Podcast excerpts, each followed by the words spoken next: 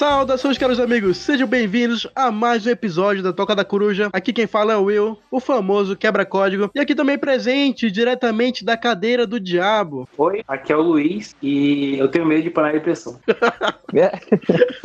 o cara puxou um Nerdcast agora, mano, tá ligado? Não, eu realmente tenho medo de parar de pressão. Ele não sabe usar, velho.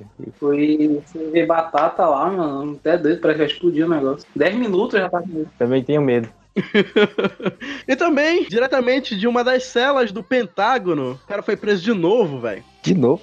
De Já foi uma Meu vez, Deus. cara. Não vem esconder teu histórico carcerário, não, velho. Quem fala é o Ricardo, o amigão da vizinhança, diretamente da cela do Pentágono, como eu falou. E aqui a comida é muito ruim. E por último, mas não menos importante, o nosso convidado de honra desse episódio. Galera, eu sou o Márcio, tenho 19 anos, sou solteiro e cozinho maconha. É nóis.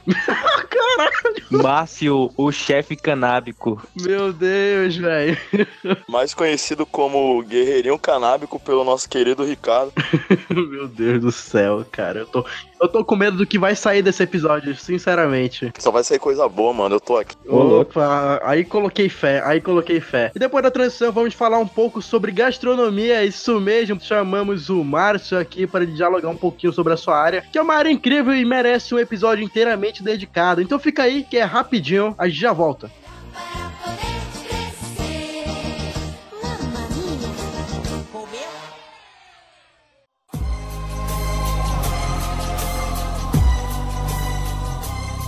Primeiramente, Márcio, você que é o personagem principal desse podcast, por favor, fale com o que você trabalha. Galera, como eu introduzi aí no, no nosso início iniciante, eu trabalho com confeitaria, cara. Eu basicamente crio receitas. As minhas receitas, a maioria são autorais. E algumas, ou quase todas, eu utilizo maconha. Ou seja, eu cozinho maconha e fica muito bom e deixa você alegre. Caralho. E, cara, é isso. Eu trabalho numa vertente muito autoral sobre coisas amazônicas e sobre coisas que também não são. Coisas que vocês conhecem como brownie, mousse, coxinha, brigadeiro. E eu tenho a vertente que, óbvio, que chama a atenção do, da maconharada de plantão aí, que é os, as receitas canábicas, que fazem bastante sucesso. Não vou dizer em que faculdade de Manaus, mas faz. Só imagino o Márcio bem assim, no, atrás de um arbusto, bem assim, chega assim. Ei, cara, você tá vendo uns doces diferenciados? Aqueles olhos vermelhos. Mas, Márcio, me fala, tem coxinha de maconha? Tem, cara, em tudo que eu, que eu, que eu puder incorporar é, maconha ou manteiga, eu posso utilizar em qualquer receita, velho. Ou seja, se eu fizer um franguinho, sei lá, eu assar ele com manteiga ou fritá-lo com manteiga e colocar no a manteiga canábica, obviamente. E colocá-lo dentro da coxinha, aquele frango vai ter efeito canábico. Ô, louco, não sabia nem que tinha Caralho, manteiga cara. canábica, velho. É tipo a manteiga da felicidade, velho. Mano, eu tô surpreso aqui, caralho, eu tô muito passado, velho. Ei, mano, tem receitas veganas com, com maconha. Cara, isso eu não sei, mas deve ter, deve, velho. O pessoal vegano que se amarra em planta mesmo, velho, deve comer maconha todo dia. Lembrando que não somos nada contra veganos, mas contra alguns Não somos. nada contra veganos. Não Eu não temos tenho nada nada contra contra vegano veganos. também. Eu só tenho um contra vegano chato. Vegano chato é muito chato. Não temos nada contra veganos, eu tenho amigos que são. Exato. Tipo, trata como se fosse gente e tal. Eu trato até como se fosse gente normal. Mano, como é que começou essas receitas com cannabis, cara? Eu tô, eu tô muito curioso aqui, velho. É porque ele Uhum. já era maconheiro antes, pô. Aí ele ficava no 420 toda hora e aí foi isso. Pior que não, velho. Eu vim começar a fumar maconha, tipo, muito recentemente. Tipo, é, tipo, é. Frequentemente, Desde 2014. Uhum. desde 2005, tô zoando. desde 2018, mano. E assim, 2018, meu peru, mano. é sério, Ele mano. só tinha a fama, aí depois ele foi lá e. As pessoas, só, as pessoas só falavam que eu fazia. Aí eu ficava boceta que eu não fazia, eu fui lá e fiz. Eu tô muito curioso, sério. Como é que tu vende isso? Eu comecei, como eu tava dizendo, por causa do Netflix. Tipo, tem uma, uma série lá que eu falei até pro Ricardo assistir, que é o Cozinha 420, mano. Ah, já Que é como se fosse um reality que as pessoas têm que cozinhar é, coisas com maconha. E, tipo, eu sempre gostei de cozinhar desde cedo, porque minha avó cozinhava, minha mãe também cozinhava. Ele é criado com vó. faculdade de gastronomia, então já tinha toda a base. E, mano, eu tava trabalhando aí, no, fazendo trampo aí em Manaus, trabalhei de barman, trabalhei de auxiliar de cozinha. Louco. E tava dando mais, mano. Eu falei, mano, eu não quero trabalhar pra ninguém mais, não. Vou montar alguma coisa pra mim. Aí eu comecei a vender brownie na Alfan. Tipo, se tem mais ou menos, vai fazer quatro meses agora. E eu comecei a vender brownie lá. Minha receita de brownie é única no mundo. Utiliza 14 ingredientes. Três tipos de chocolate, inclusive aceita encomendas. Meu Instagram, mtargaryen. Pode ir lá. Ô, louco, mano. E assim, cara, ahn, como o público da UFAM. Oh, porra, citei a faculdade. Duas, três vezes já, mano. Não, beleza. A gente vai fingir que a gente não sabia o que era faculdade. Todo mundo sabe que na UFAM tem um monte de maconheiro. E tipo assim, ICHL, velho. Essa sigla. Não, tem um, tem um, acho que é uma engenharia de alguma coisa que faz essa porra, pô. Que é eles que cuidam, pô. Engenharia de produção ou de alimentos? agrono- agronomia. Caras cultivam lá isso, velho. Eu não sabia disso. Informação nova. Com certeza. Para os nossos ouvintes que acabaram de bugar, né? Tem alguns ouvintes lá de fora. A UFAM, né? A UFAM é uma universidade daqui do Amazonas, que é uma a universidade federal mais antiga do Brasil, e ela é coberta por uma grande reserva gigantesca. Se você se perder por lá, você tá fudido. Mas se você andar reto, com certeza você vai chegar em alguma parte de Manaus. Nem que seja no inferno, mas você chega.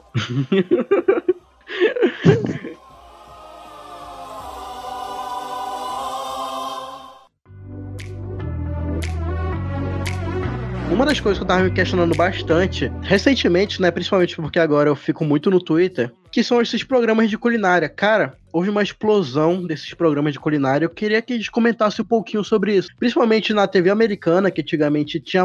E na verdade ainda tem canais dedicados só para gastronomia, até mesmo programas daqui, no caso, né, do Brasil, enfim, são produzidos aqui pra gente. E são muito sucesso, tanto que eles chegam aos assuntos top 10 do Twitter. É uma coisa muito interessante de se estudar. Cara, o boom desses programas, ele surgiu em 1990, que foi o primeiro Uhum. Masterchef, que era uma franquia. Aí surgiram no Reino Unido e começaram a se espalhar pelo mundo. Hoje em dia, Masterchef já no Brasil é uma, é uma fórmula saturada, a gente sabe que é saturada, mas dá audiência, porque você vê o quê? Vê lá 16 negros se fudendo, tomando esporro, tentando Uhum. apresentar algo bom e querendo ou não é algo que tipo chama atenção, porque é comida, mano, e todo mundo quer ver isso. E também aqui no Brasil a gente tem o quê? A gente tem o Chefes em Ação, se eu não me engano. De, de rede nacional a gente tem o Hell's Kitchen e tem o Masterchef, que é da Band. O Hell's Kitchen é bem mais pesado por conta do Carlos Betolazzi, porque ele é um meio cuzão pra caralho, mas ele tá certo, então a gente deixa passar. E agora a Globo veio estreando aí o, o programa de culinária dela e o reality de culinária dela, que é uma merda. Eu assisti esses dias, é uma bosta. Ele é muito family friendly, cara. Não, não lembro o sap... não, não lembro o nome, velho. Mas Qual passa é? nas quartas ou terça-feiras. Mano, eu ia, eu ia bloquear o nome da Globo aqui, só que como tu disse que é uma bosta, vamos deixar É, assim. tipo, passa na terça-feira, eu acho. Patifaria! e é muito ruim, velho. Muito ruim mesmo. Eu não, eu não lembro o nome, velho. É tão ruim que eu não lembro o nome, tá ligado? Mas eu assisti essa semana. Foi terça-feira, eu acho. Eu acho que o que faz ele ruim é que ele é family friendly demais, cara. É, meio, é, é muito artificial, mano. Tipo, tu assiste esse programa porque no fundo, no fundo mesmo, tu quer ver, os, sei lá, os, os cozinheiros se fudendo lá, fazendo um prato que, tipo, a primeira vez o cara faz vendo lá, e o da Globo parece que eles são mais amáveis, e por isso tu, sei Tem lá. um, o daqui de Manaus, tem o The Box. Vocês já viram esse? Daqui de Manaus. E The Box é assim, ó. É uns caras que eles, eles são. Tem outras profissões. E aí eles fazem. Tipo, eles dão uma caixa pro cara lá com os ingredientes e falam assim, vai, mano, faz aí e tal. Aí o cara vai lá e faz. É só isso, bicho. Caralho, que foda. É daqui de Manaus, pô. Porra, pra caralho, mano. Eu não sabia que tinha esse programa, velho. Passa na crítica esse. Eu só assisto Siqueira, tá ligado? Não sei se você queira, velho. Acho uma merda. Vai se fuder, mano. Siqueira é bom.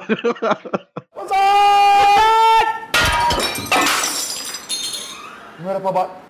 Castelinho Construções. Eu assino embaixo. Cara, eu gosto do Masterchef porque ele é tipo um programa. São quantos? 16 negros, né? Os caras estão loucos pra vencer aquele negócio. E eu acho emocionante porque o estilo de narrativa e edição dos caras é literalmente um reality show, sabe? Tem um ponto de Uhum. vista de cada Sim. E também é, tem todo aquele risco, sabe? Eles estão numa pressão ferrada, onde qualquer erro no prato pode levar à eliminação e ainda por cima o cara lá, que eu esqueci o nome, vai, tipo, acabar com os caras, sabe? Fogaço, Jacan. E aí o Jacan, né, com o nosso querido meme, que tá fazendo muito sucesso aí. Nosso tão perro. Você desliga o fiz à noite. Você é uma vergonha pra profissão. Cala sua boca. Eu não quero mais te ver hoje.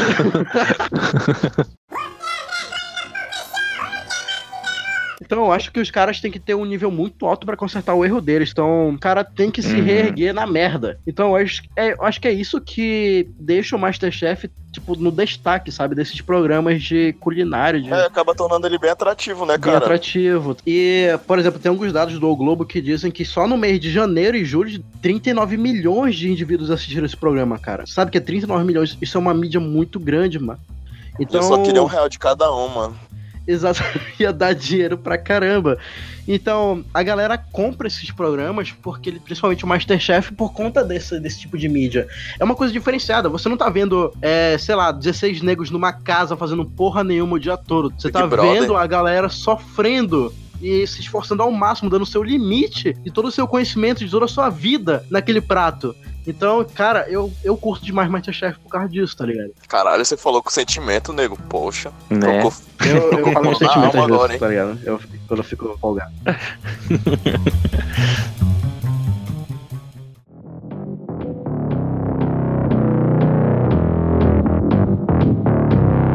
Então, Márcio, é, falando um pouco sobre o teu curso, você poderia nos dizer um pouco mais sobre o chamo de atuação dessa área? É, no nosso curso, cara, a gente tem vários tipos de área de atuação. A gente, a gente tem uma gama enorme de pra atuar. A gente pode ser o que a gente, obviamente, que a gente quiser. A gente pode ser desde um proprietário de um restaurante até um personal chef. O que é um personal chef? É um cara que trabalha fazendo jantares, tipo, alguém muito famoso, vamos supor. Alguém bem famoso aí, Anitta. Siqueira, o, Siqueira, ele quer ter um chefe que vai cozinhar só pra ele, vai trabalhar só pra ele, vai fazer o café dele, o almoço e o jantar. Ele pode contratar esse cara, sem ser uma pegada doméstica, ele seria só um personal chefe. E desde um proprietário de um restaurante a um cozinheiro, que é, que é o que eu quero ser, que tipo, eu quero abrir o meu negócio. É tipo do, o do Drake lá, pô.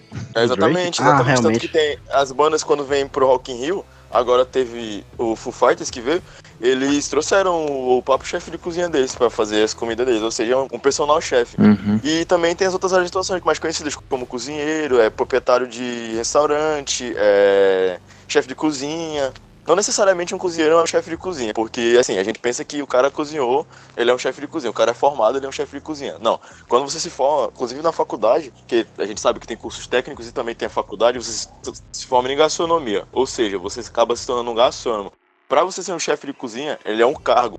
Ou seja, você vai entrando, no, por exemplo, numa cozinha aqui de um restaurante bem conhecido em Manaus, que é o Moquém do Banzeiro. Uhum. Você pode entrar como auxiliar, cozinheiro e crescendo, até se tornar o chefe do, do estabelecimento, que ou seja, você vai ser o chefe de cozinha. Quanto tempo mais ou menos assim antes leva pra crescer nesse, nesse ramo, assim, desde do, do estagiário, mais ou menos? É muito intangível a gente conseguir mensurar tempo sobre isso, porque, sei lá, pode ser um cara como eu, 20 anos e ter muito talento e ele ser muito foda e o cara ter a confiança de deixar ele como chefe de cozinha. Ou pode ser um cara bem velho que, tipo, ele ralou anos pra chegar lá. Então é bem intangível esse, esse fato. E assim, dá pra ser um chefe de cozinha com 20 anos? Com certeza, de um restaurante foda, com certeza. Mas isso, é, cara, é muito, é muito raro porque a gente vê até em restaurantes na, como Itália e França, mãe, pai e mãe da gastronomia, eles têm um, um pensamento ainda que é muito retrógrado. Ou seja, eles são bem conservadores na cozinha dele. Na cozinha deles. Então, eles acabam não dando a chefia ou dando cargos muito elevados para gente mais jovem. Ou seja, eles acabam optando por ter chefes de cozinha mais velhos. Até porque, assim, um chefe de cozinha, vamos ver, na Itália, por exemplo, ele deve dar 30 a 60 anos, porque é bem, é bem grande o tempo de atuação de um chefe. Então, é bem alto isso, é bem, é bem, é um negócio muito intangível pra gente conseguir mensurar. Mas, voltando, pode ser sim um chefe cozinha com 20 anos, de um restaurante muito bom, e tu pode ser um chefe de cozinha, assim, com 65 anos, de um restaurante muito bom. Tem uma dúvida em relação ao distrito que aqui em Manaus ele é bem difundido e todos nós conhecemos alguém que sabe trabalha no distrito. E eu tenho uma dúvida em relação a mestres culinários nessa área, sabe? Ou a culinária nessa área do distrito, que é algo mais em grande escala. Cara, assim, é um negócio bem trivial. A gente não vê grandes preparações, a gente não vai ver um cassoulet dentro de um, uma cozinha do distrito. Cassoulet é um prato francês, pequeno, é, um- é como se fosse a nossa galinhada aqui do Brasil. Você não vê, você não vai ver, tipo, grandes produções em uma cozinha industrial. É só aquele trivial mesmo, porque ac- acabam sendo pessoas que têm um nível de, de conhecimento mais baixo e um nível de, de pedida mais baixo, ou seja, é só pra alimentar mesmo as pessoas, só pra, tipo, deixar os negros passando fome. Óbvio que a gente tem uma hierarquia dentro até de- de- desse tipo de cozinha, tem o seu chefe lá, mas não é um cara que vai dizer que, tipo, ah, um cara foda. Ele pode até saber cozinhar muito, mas, tipo, não vai ser um cara muito foda, assim. Porque, até porque eles não precisam de um cara que seja muito foda de cozinha pra administrar esse tipo de cozinha. Eles não precisam. Eles precisam de um cara que seja confiável, que saiba o básico da cozinha e que saiba administrar pessoas. Porque, mano, cozinhar em grande escala é um saco, velho. É um saco, é um saco e é um saco. Por quê? A gente tem que cozinhar, tipo, um almoço de Honda deve ser para mais de 500 funcionários, mano. Imagina ter que cozinhar, tipo, pra 500 pessoas e agradar todo mundo e ter várias opções, porque, tipo, a Honda é uma das melhores empresas aqui de Manaus, se não a melhor do distrito. E então, a gente conhece o padrão de qualidade da Honda e sabe que eles dão o melhor pro seu funcionário. E assim, Exatamente. Meu pai é de lá. é, é, como, como eu tava falando, e assim, não precisa de um cara tão bom, não precisa. Tipo, tem gente que tá, estudou comigo e trabalha no distrito, e trabalha em cozinha do distrito, e a cozinha industrial, cara, é algo bem trivial. Lá, por exemplo, no meme do pé de fava, né? A grande treta ocorreu, tanto que deixaram eles famosos, por conta que eles não cuidavam do- dos equipamentos do freezer, principalmente.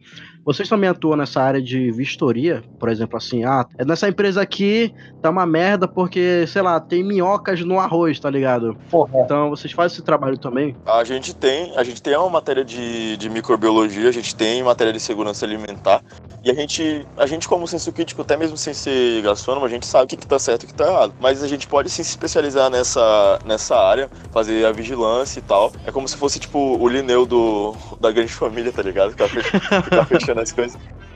E a gente pode sim estar atuando nessa área também, a gente pode estar fazendo vistoria e até consultoria. Por exemplo, fosse um cara como o Pop Fábio lá do Pé de Fala, ele chegasse assim no gastrônomo, ó, eu tô precisando de uma vistoria, saber o que eu posso melhorar aqui na minha no meu restaurante, que eu posso estar melhorando na minha cozinha, que eu posso estar melhorando no meu cardápio, posso estar melhorando no, no geral. E a gente pode estar prestando esse tipo de consultoria. é que a gente citou o Hell's Kitchen logo no início. Eu queria tirar uma dúvida com vocês. O Jacan seria uma versão mais suavizada do Gordon Ramsay? Assim, eu tava assistindo, por exemplo, o, o Hell's Kitchen e, cara, ali o bagulho era tenso, porque, por exemplo, ele ia lá, esculhambar a galera e ele ia embora. Tipo, pelo menos no episódio que eu vi, ele não ajudou, sabe? Ah, vou reformar tua cozinha depois de esculhambar.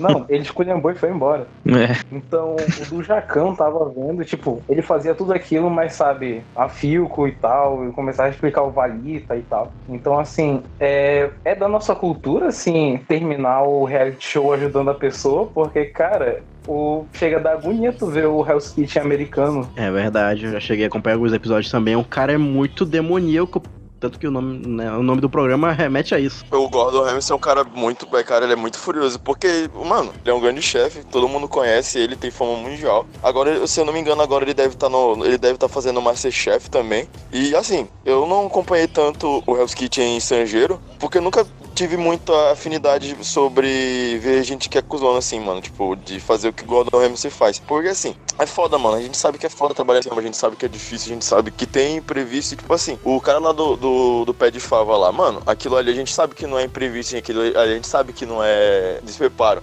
Pode até ser, mas tem muito mau caratismo. A gente vê muito isso aqui em em Manaus, cara. Eu trabalhei num restaurante, cara, que, tipo, ele não tinha o mínimo de higiene, cara. Tipo, tinha lá, mas, mano, a gente fazia as coisas em umas condições muito precárias, mano. E é foda isso, velho. E no Hell's Kitchen, no, Hell's Kitchen americano, a gente vê, cara, que, tipo, tem muita gente que, mano, tá cagando, mano. E isso é, é bem errado, mano. Tanto, tanto mais pra gente que estuda gastronomia. E muitos da gente tratam a gastronomia como uma religião, porque é exatamente o que é. Mas a gente também vê muito mal profissional se, se formando por aí, fazendo trabalho meia boca.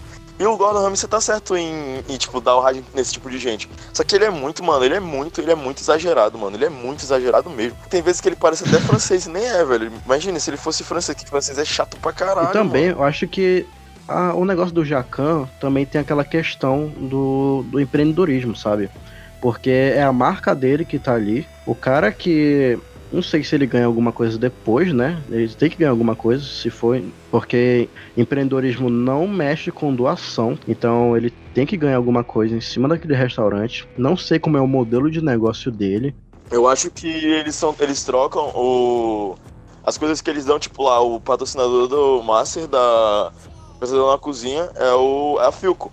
Então eles Uhum. ganham muito em visualização, porque tipo, muita gente assiste isso, mano. Se tu for olhar só o episódio do Pé de Fava, tem quase 4 milhões de visualizações. Ou seja, Realmente. sei lá, é co- como se fosse uma permuta. O- os caras vão lá, assistem o programa, fode o, restaurante do cara, faz um monte de merda com ele, fala um monte de merda pro cara. Ele passa uma vergonha nacional, porque aquilo ali é uma vergonha nacional pro Uhum. cara. E por mais que ele ganhe as coisas, e aquilo ali traz muita visualização. Ou seja, vamos lá, por exemplo, tem 4 milhões de visualizações, 500 pessoas foram lá compraram pelo, pelo, pelo programa, a Filco deve ter gente para analisar esse tipo de dado. Ou seja, eles vão saber quem comprou pelo programa, de um jeito ou de outro. Ou seja, tipo, de 4 milhões de pessoas vão lá comprar 500 e acabam gastando, sei lá, 400, 500 reais comprando da Filco, isso é muito bom, isso traz muita rentabilidade para eles.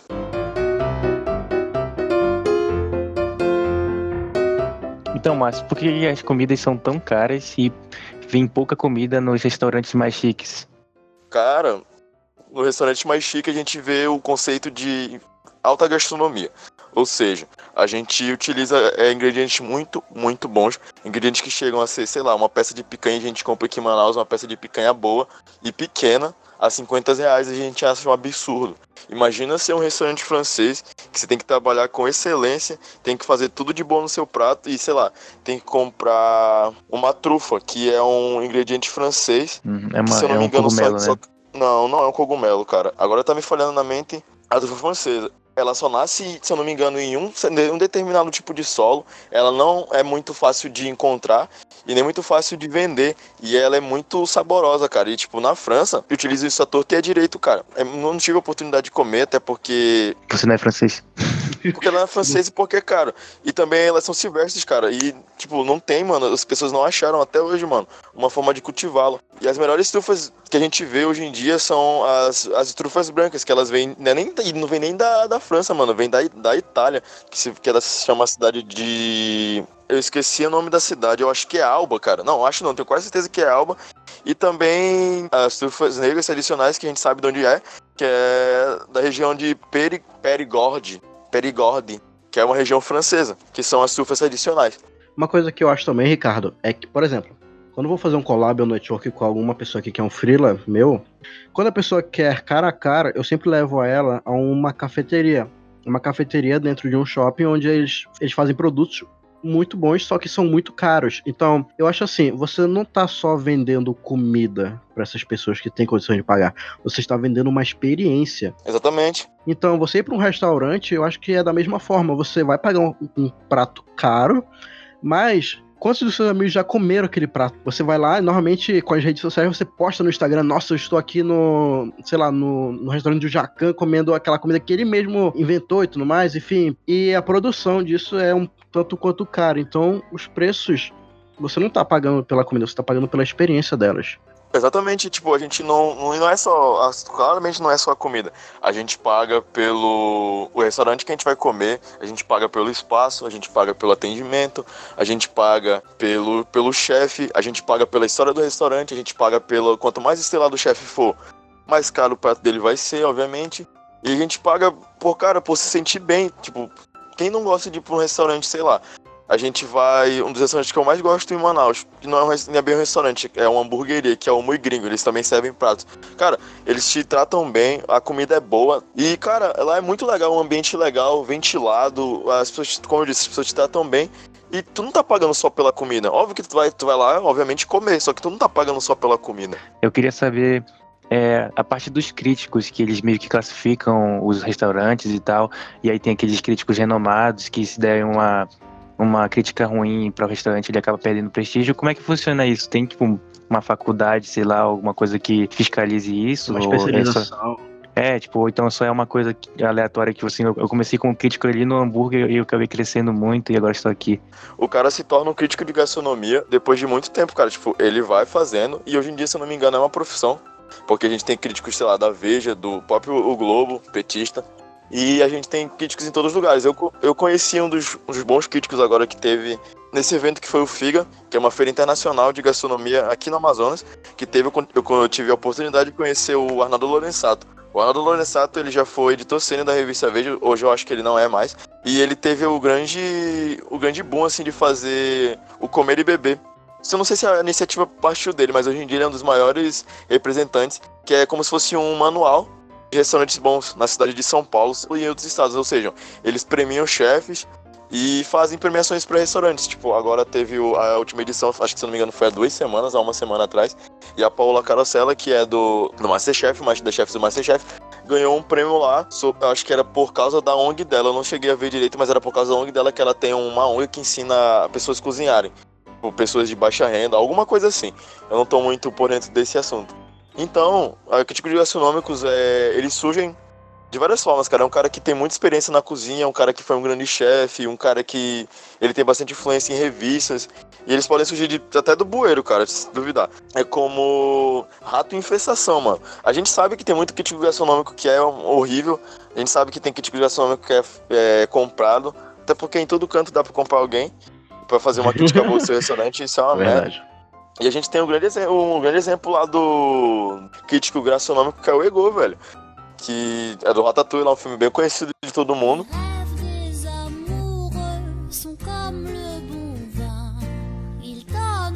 Puxando um pouco o Ratatouille, no Ratatouille tem uma cena que é, é exatamente no final. O Remy ele faz um prato que remete à infância do crítico em questão. Eu queria perguntar para vocês, já que a gente está falando sobre isso, é, conforme a vida de vocês, tem algum prato que quando vocês comem faz esse link direto à infância de vocês ou algum ponto em específico na vida de vocês? Essa cena, ela remete ao comfort food, que por tradução literal português é comida reconfortante.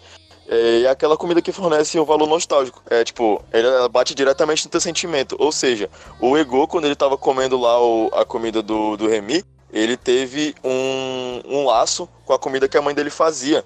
Porque o Remy aprendeu a cozinhar com a mãe dele. A gente tem indicações no filme, a gente viu, já viu várias pessoas montando teorias e sabe que o Remy aprendeu é, a cozinhar com a mãe do Ego. E tem até gente que fala, tipo, teoria da conspiração que o Ego, que o Ego é irmão do, do Gusto, que é o. que fica na cabeça do mini-chefe o tempo inteiro.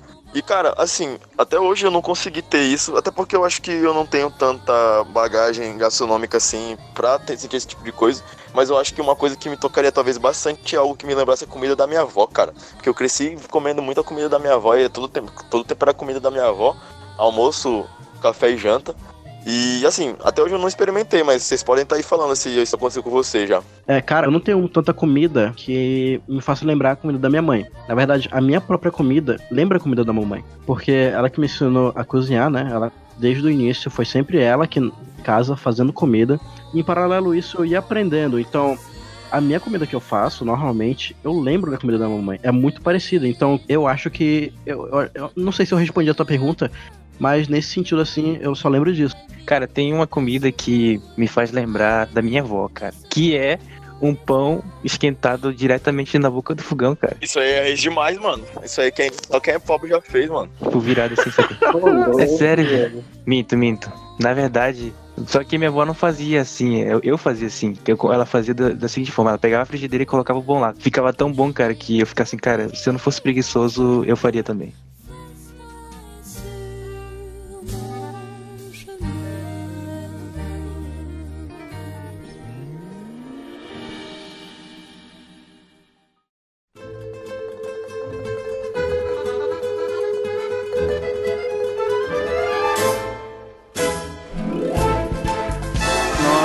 Falamos sobre a alta culinária e, sabe, os mais pequenos detalhes. E falamos sobre, enfim, o motivo de ser caro, entre outras coisas. Nós citamos também as trufas e, entre outros ingredientes, que vêm de longe para fazer esses pratos que são tão refinados. Eu tenho uma dúvida em relação aos ingredientes regionais. É, tem essa culinária aqui em si, sabe, a alta gastronomia usando ingredientes da nossa região para isso?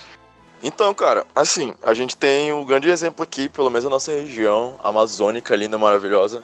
Que o que, que a gente mais come aqui no, em Manaus? O que, que é um. Tipo, as pessoas olham assim, cartão postal de Manaus. É o nosso queridão peixe, cara. A gente tem diversos peixes, tem pirarucu, surubim, tambaqui e en- entre outra caralhada de peixe. Tem um grande chefe hoje em dia que tá ocorrendo aqui. Tá ocorrendo não, ele já é uma grande realidade do nosso, nosso Amazonas, que é o Felipe Schadler. O Felipe Schadler, ele não é um não é amazonense, ele, se eu não me engano, ele é sulista. E ele atingiu grande sucesso fazendo preparações com coisas simples. Se formos para, analisar, ele usa cupuaçu em uma das, das, das receitas dele de sobremesa, que é cupuaçu e a nossa saúva, que ele utiliza para dar vida a um prato que é simples. Indígenas já deviam comer isso há muito tempo. é muito difícil a gente ver esse tipo de coisa aqui, pelo menos em Manaus, cara. O Felipe Charlie, como eu tava falando, ele acendeu fazendo nossas preparações. Principalmente no ramo da gastronomia, tem muita gente aqui em Manaus que tem o nariz empinado para ele. Porque assim, cara, o Felipe Charlie ele não é amazonense. Ele ganhou agora um título de cidadão amazonense, mas ele não é amazonense, ele é do sul. E ele ganhou notoriedade com as nossas separações. Ou seja, muita gente que é aqui de Manaus por ele estar fazendo isso. Eu conheço grandes chefes amazonenses, meu professor Michel. Salve Michel se tu for ouvir isso. É nóis. E meu professor, ele manja muito sobre gastronomia amazonense. Cara, ele é um monstro, ele sabe de... Mano, qualquer coisa que tu perguntar pra ele, ele vai saber te responder acerca da gastronomia amazonense. Mas a gente não vê esse tipo de gente fazendo sucesso. Porque, cara, a gente às vezes peca em não valorizar nossos, nossos produtos, cara.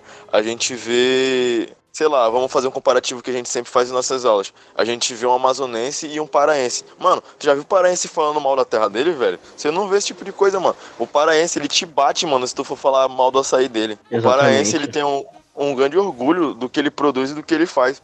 Já isso aqui não acontece aqui em Manaus, cara. Tanto que a gente vê o Felipe Schaller agora, tá milionário, ganhando o Brasil e o, brevemente vai estar tá ganhando o mundo com certeza com as nossas preparações, que são coisas simples, cara, tipo, não é não é nada extraordinário, velho, não é nada não é nada de outro mundo, era só a questão de a gente ter pego e estudar, cara, parado para analisar a nossa a nossa região, porque se a gente for ver, mano, mano, a nossa região é riquíssima, mano, a gente tá no, no coração de tudo que pode ser bom para gastronomia, principalmente gastronomia a níveis de Brasil. A gente vê, sei lá, a região sudeste, a região do sul, que tem uma grande gastronomia, mas, mano, a nossa gastronomia, além de ela ter uma, uma herança muito indígena, ela é, ela é algo assim que, cara, transcende tudo que a gente for parar pra pensar. Tipo, quem vai pensar em. Tá, tem, tá certo que a gente tem umas, umas lombas lá na gastronomia tailandesa, que eles comem uns bichinhos, mas tipo, quem vai pensar em juntar cupuaçu e saúva, mano, numa sobremesa? E dá bom. Então, é o grande mérito do, do Felipe Schadler é ter feito esse tipo de estudo,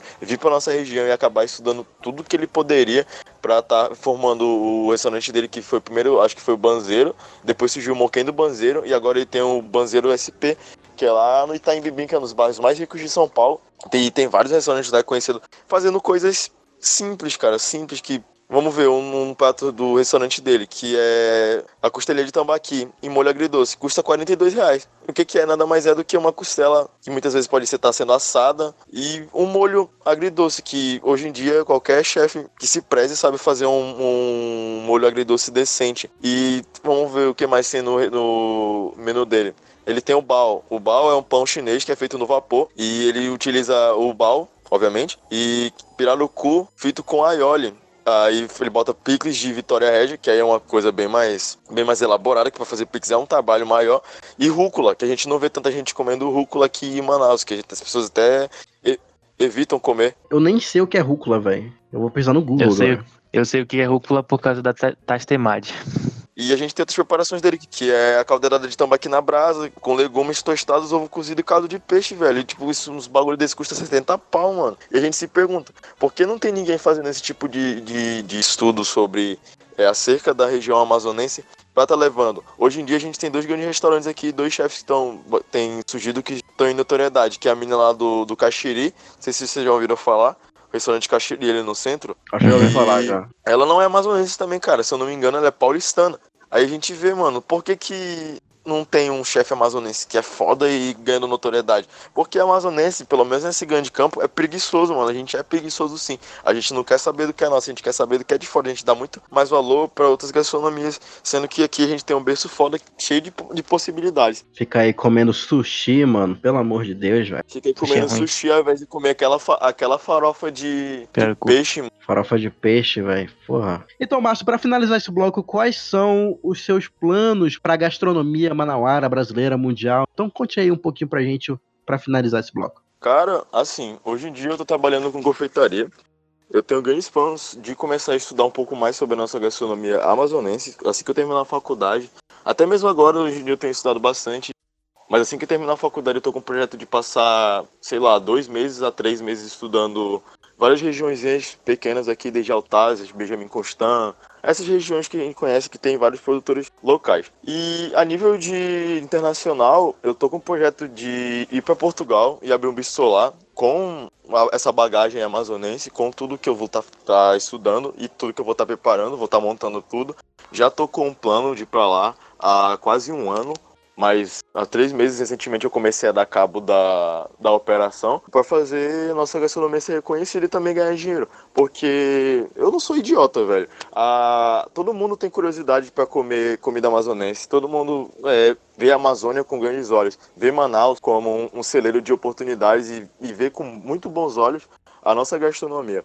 E eu conseguindo é, atrelar os dois, que acaba sendo a comida e a experiência de estar conhecendo um pouco mais do nosso estado, vai ser algo bom para mim, financeiramente falando, e algo bom para estar deixando como, sei lá, até um legado para nossa cidade, mano. Que um dia eu espero, se tudo der certo na minha vida, espero ser conhecido como um dos bons chefes amazonenses, um dos melhores que passaram e realmente deram valor ao que era nosso.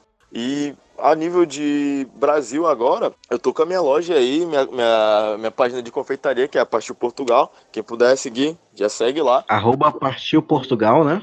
Arro- Não, é Partiu Portugal. P-A-R.T-I-U Portugal. Tá lá na bio do meu Instagram, que é M Targaryen. Não tem como dar erro. M Targaryen vai aparecer o cara mais bonito do Instagram amazonense. E vocês Aí, vão ver né? que sou eu, obviamente. e tô com Cara esses é bom, projetos aí, cara, pra fazer várias coisas aí boas. Tá cozinhando muita maconha pra galera. E tá deixando muita gente feliz, cara. Caralho, que foda. Uma coisa bem legal da nossa culinária é que ela é bem exótica, então o pessoal que vem de fora, eles sempre falam isso. E eles sempre sentem saudade da, da comida daqui. Por exemplo, a banana quente frita, que é algo normal pra gente, é, o pessoal de fora não tem isso, sacou? E aí quando eles comem, eles ficam assim, caraca, eu quero levar isso pra minha casa. Sim, cara. Tucumã, Tucumã, velho. Tucumã é o que as pessoas mais de fora puram. A, a farinha também. A farinha do sul é uma merda, velho. O açaí do resto do país também é uma merda, só o do norte que presta. Exatamente. Principalmente do Pará, pelo amor de Deus. Eu fui lá no a Belém do Pará.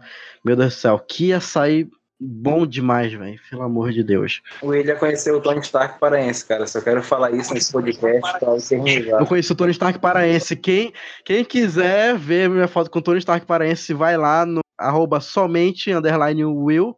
não, eu não vou fazer propaganda agora. Até mais. ah, Tá, tá, tá. Enfim, ah, continuando. Tem um canal que eu esqueci o nome, deixa eu ver aqui, eu vou procurar. Que ela veio pra cá, pô. E ela é tipo um canal de culinária e tal. é E ela acaba fazendo viagens. E aí eles vieram pra cá pro Amazonas.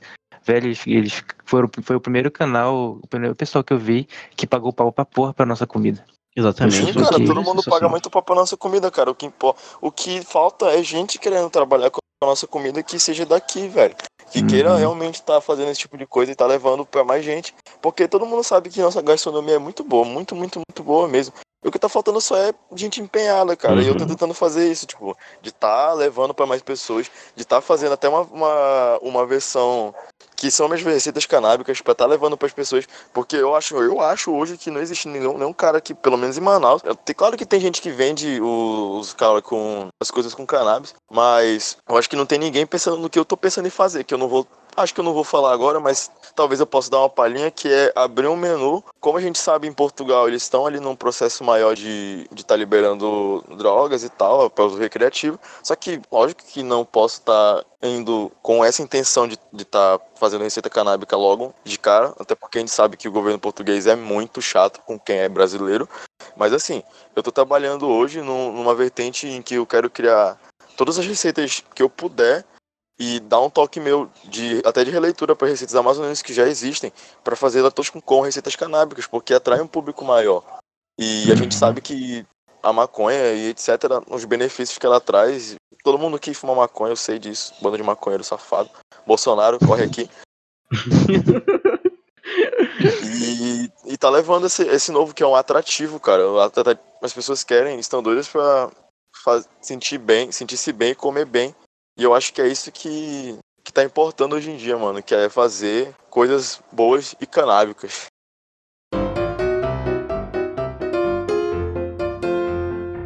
Então, gente, eu espero que tenham gostado. Por favor, primeiramente, senhor Ricardo, quer se despedir? Quero sim, mano. Tchau. Filha da puta. Senhor Luiz, por favor, queira se despedir, mas por favor, seja um pouquinho mais. Não como o Ricardo. Bom, crianças, foi isso. Se alimentem bem. E sei lá, eu tenho que falar mais que o Ricardo. Eu recomendo vocês comerem mousse de cupuaçu. É do caralho. E não como miojo, cara. Não como miojo. Não como miojo. Ricardo ou Lúcio. Comecem a fazer comida. Comecem a fazer suas próprias Comecem a comidas. fazer comida, velho. Não como miojo, gente. E se forem comer, e se forem comer mousse de cupuaçu, gente, vai lá na minha, na minha página, que eu também faço mousse. E também tem um mousse canábico, ou seja, você vai ter prazer em dobro. Então, senhor Márcio, por favor, queira se despedir do nosso público de três pessoas? Algumas considerações finais, gente. Foi muito bom estar aqui participando do papo hoje. Era algo que eu já queria fazer há bastante tempo. Eu queria estar fazendo podcast há algum tempo já. Mas que eu não tinha coragem e apareceu essa oportunidade aí do meu grande amigo Ricardo e seus amigos pra estar fazendo essa gravação de hoje. Eu espero que vocês tenham gostado. Eu devo ter falado muita groselha, como eu realmente falo. Se vocês me encontrarem na rua e até mesmo no bar, vocês vão ver que eu falo muita groselha. E eu converso assim mesmo, eu sou assim mesmo, mas por trás de muita groselha também tem um pouco de conhecimento e espero que vocês tenham gostado. Espero que vocês abram a mente de vocês para receitas canábicas, porque esse papo de que, ah, mano, maconha é coisa de maconheiro, bandido, mano, isso tá muito pra anos 90, mano. Hoje em dia, muitos países desenvolvidos já tem maconha sendo usada de forma re- recreativa, Califórnia, Colorado, e eles estão indo bastante bem em lucros e investindo onde se deve, tirando da mão de traficante e botando isso na mão de trabalhador. Então, gente, caraca, deu uma militada horrível agora no final, né? Caralho, ei, fiquei ei, cara, impressionado, eu não sei hein? se vocês ouviram, mas uma das minhas lágrimas tocou o chão, me emocionei. Mas então, gente, era isso. Brigadão. Beijo no coração de todo mundo. Não comam miojo, velho. E se forem comer brownie, se forem comer cookies, se forem comer qualquer coisa, me chamem, velho. Façam, peçam pra mim que eu faço. Tenho que fazer meu mexer sempre. É imprescindível. Eu queria, eu queria dizer uma coisa. Queria agradecer ao Márcio aí, que ele vai trazer, muitas pessoas para o nosso podcast. Então, muito obrigado, Márcio, por ser o cara. Nada, Eu cara. queria mandar um salve especial para Cássia Coutrin, que ela traz muita gente porque ela é popzinha do Instagram. Muito obrigado e é isso aí, falou. Então é isso, pessoal. Não esqueçam de acessar arroba Toca da Coruja Podcast no Instagram. E até a próxima quinta-feira. Não se esqueçam que daqui a pouco, daqui a alguns dias, tem drop. É isso, pessoal. Até mais. Tchau, tchau. Todo mundo dá tchau, gente. Tchau. Falou, Tchau. galera. Tchau, tchau.